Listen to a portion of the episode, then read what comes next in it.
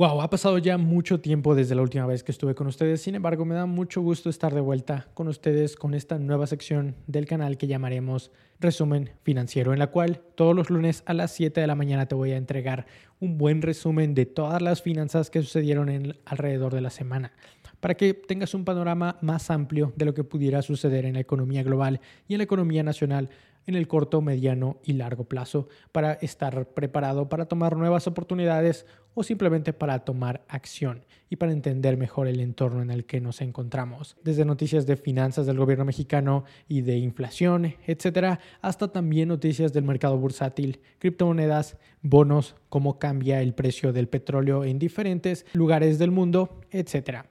Así que si estás listo para todo esto y quieres saber todo lo que afecta a tus finanzas personales, a tu patrimonio y a tu bolsillo, empecemos. Resumen financiero, lo que necesitas saber para tus finanzas. Ya estamos de vuelta en el resumen financiero para darte la información con respecto al mercado bursátil, porque después de que se dio a conocer el dato de la inflación para el mes de agosto que rozó el 0.1% con respecto a su mes inmediato anterior, en agosto las bolsas empezaron a caer ya que muchísimos inversionistas descontaron esas caídas debido a que tienen miedo a que la Fed incremente una vez más las tasas de intereses. Entonces muchos inversionistas por miedo a esto comenzaron a vender.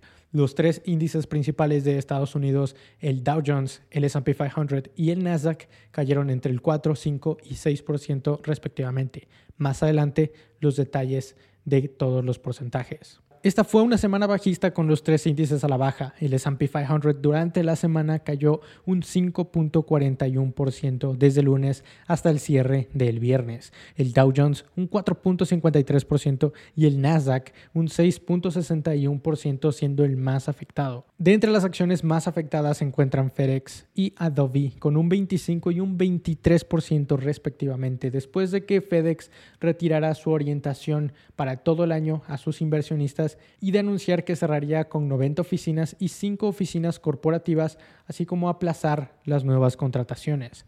El índice de precios y cotizaciones en México también cerró a la baja la semana con un total del 0.58%. El dólar le ganó territorio al peso pasando de los 19 a los 20 pesos con un 1.29% de depreciación del peso con respecto al dólar durante la semana, específicamente después de que se diera el reporte de la inflación. Los bonos a 10 años en Estados Unidos subieron del 3.31% al 3.45% después de conocimiento del dato de la inflación durante la semana, mientras que el bono a 10 años mexicano lo hizo y brincó del 9.22 al 9.51%. En datos de la energía, el West Texas Intermediate estuvo a la baja en un 1.1% y el Brent al 2.3% aunque la mezcla de petróleo mexicana se abstuvo de las caídas e incrementó un 0.5%. En noticias de criptomonedas, Bitcoin y Ethereum estuvieron aún más a la baja que las acciones, con un 11 y un 18.5% respectivamente para Bitcoin y Ethereum. Pero ahora vamos a un pequeño corte. Resumen financiero, lo que necesitas saber para tus finanzas. Ya estamos de regreso, esta vez con noticias de la economía mexicana. Y esta semana hubo prácticamente dos noticias que ocuparon el foco económico nacional.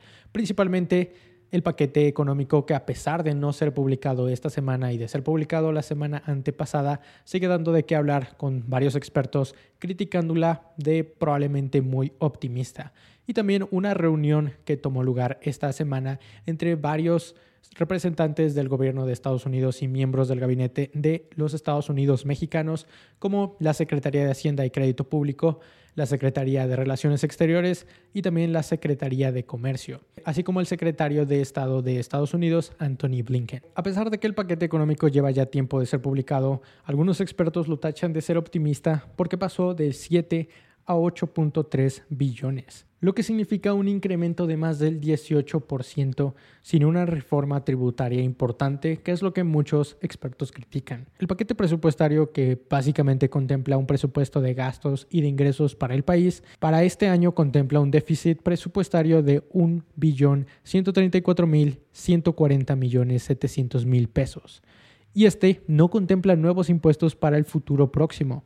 Y aunque el secretario de Hacienda, Rogelio Ramírez de la O, contempla que pudiera haber algunos recortes en los gastos, ya que el paquete contempla un crecimiento del PIB del 3% contra el 2.4% estimado para el año, aún no se han hecho ninguna modificación.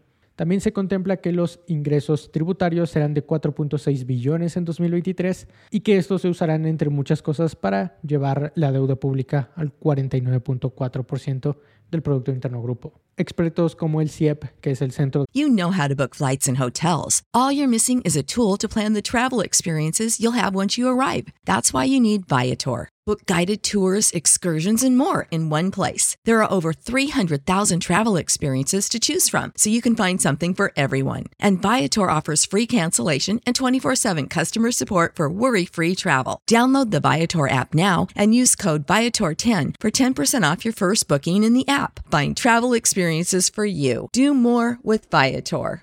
¿Quieres regalar más que flores este Día de las Madres? The Home Depot te da una idea. Pasa más tiempo con mamá plantando flores coloridas, con macetas y tierra de primera calidad para realzar su jardín. Así sentirá que es su día todos los días. Llévate tierra para macetas Bigoro por solo $8.97 y crece plantas fuertes y saludables dentro y fuera de casa.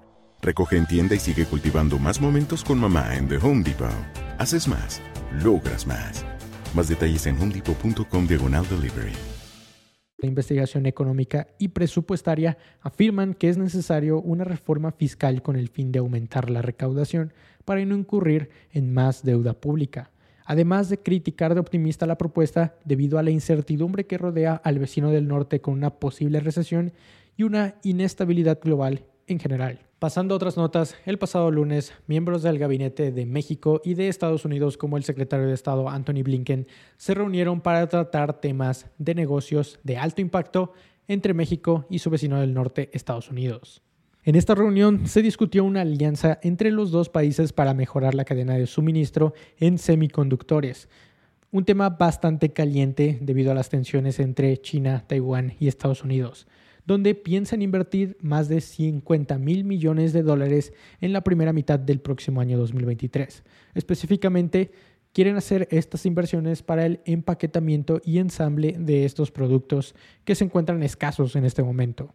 Estados Unidos quiere reforzar esta cadena de suministro para poder reemplazar o al menos tener cierta cantidad de maniobra después de que el principal productor de semiconductores en Taiwán esté comprometido por China. En la reunión también se habló de convertir a Sonora en un espacio de energía limpia para reforzar la cadena de suministro de litio, desde la extracción hasta convertir estos en automóviles eléctricos. Pero vamos a una pequeña pausa. Resumen financiero, lo que necesitas saber para tus finanzas. Ya estamos de regreso con noticias de empresas y de negocios, esta vez con Uber, ya que en los pasados días se reportó que un jovencito de 18 años tuvo acceso a todos los sistemas internos de Uber. El jovencito pudo hackear la cuenta de Slack de uno de los empleados de, Uber y que después mandó mensajes a otros directivos de Uber y a las noticias informando que había hackeado todo el sistema. Y aunque Uber todavía no ha confirmado o desmentido que todo esto sucedió, dice que sí se puede confirmar que hubo cierta filtración, aunque no saben si tuvo acceso a datos muy críticos. Hasta ahora todavía no se sabe lo que el hacker tuvo acceso o si es que tuvo acceso o no, sin embargo es recomendable que cambies tu contraseña y que actives algún método de seguridad en dos pasos para evitar cualquier problema. Y seguimos con noticias del puerto de Liverpool, ya que anunció una fuerte inversión de 295 millones de pesos en adquirir el 9.5% de las acciones de una empresa estadounidense, Nordstrom, que también opera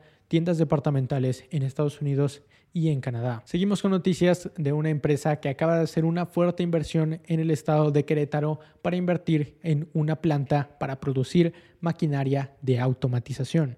La empresa Bosch anunció una inversión en Querétaro con valor de 4.300 millones de pesos para reforzar la cadena de producción en el país. Seguimos con noticias de salas de cines y de empresas como Cinepolis, Cinemex y Cinedot, ya que después de haber organizado un festival para el cine, reportaron tener muchísimo éxito con esto y anunciaron que repetirán la hazaña en el próximo trimestre del próximo año y también en septiembre del año 2023.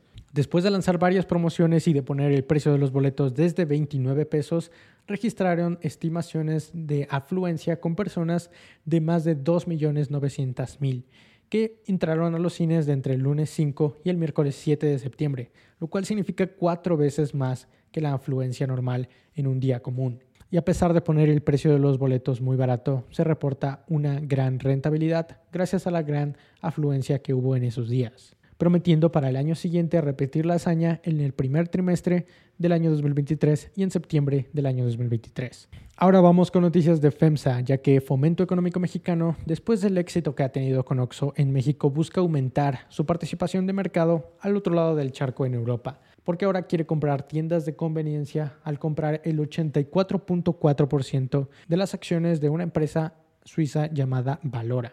Seguimos con noticias de FEMSA y de Oxo porque esta acaba de anunciar que su fintech llamada Spin acaba de superar los 3 millones de usuarios, algo que para la fintech más exitosa de Latinoamérica, Nu, en Brasil, le tomó casi 15 trimestres alcanzar eso aquí en México. Y seguimos hablando de fintechs, pero ahora de Binance, porque han decidido expandirse en México debido a la buena adopción y aparente confianza de los mexicanos hacia las criptomonedas, haciéndole competencia hacia Bitso, su principal, el principal dominador del mercado mexicano.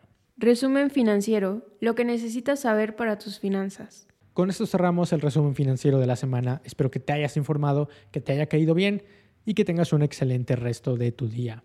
Recuerda que si tienes alguna sugerencia o algún tema específico que te gustaría que tocáramos en el video o en el podcast, déjalo abajo en los comentarios o en mis redes sociales en Instagram y Facebook. Nos vemos a la próxima. Adiós.